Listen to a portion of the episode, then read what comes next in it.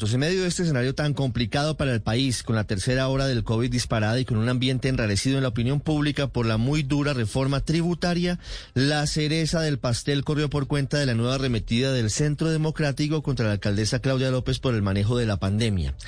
La andanada comenzó por parte del expresidente Álvaro Uribe, quien por Twitter le pidió a la alcaldesa que le delegue la administración de Bogotá al presidente Iván Duque, en lugar de, según él, estar criticándola permanentemente por la situación que se vive por el COVID-19. El tinglado quedó encendido en Twitter, en donde los congresistas y simpatizantes del uribismo decidieron hacer eco de las críticas de Uribe a la alcaldesa Claudia López, en una estrategia claramente diseñada, al punto que la senadora María del Rosario Guerra le pidió la renuncia, argumentando, según ella, el mal manejo de la crisis del COVID-19. De inmediato hubo respuesta de los sectores políticos afines a la alcaldesa de Bogotá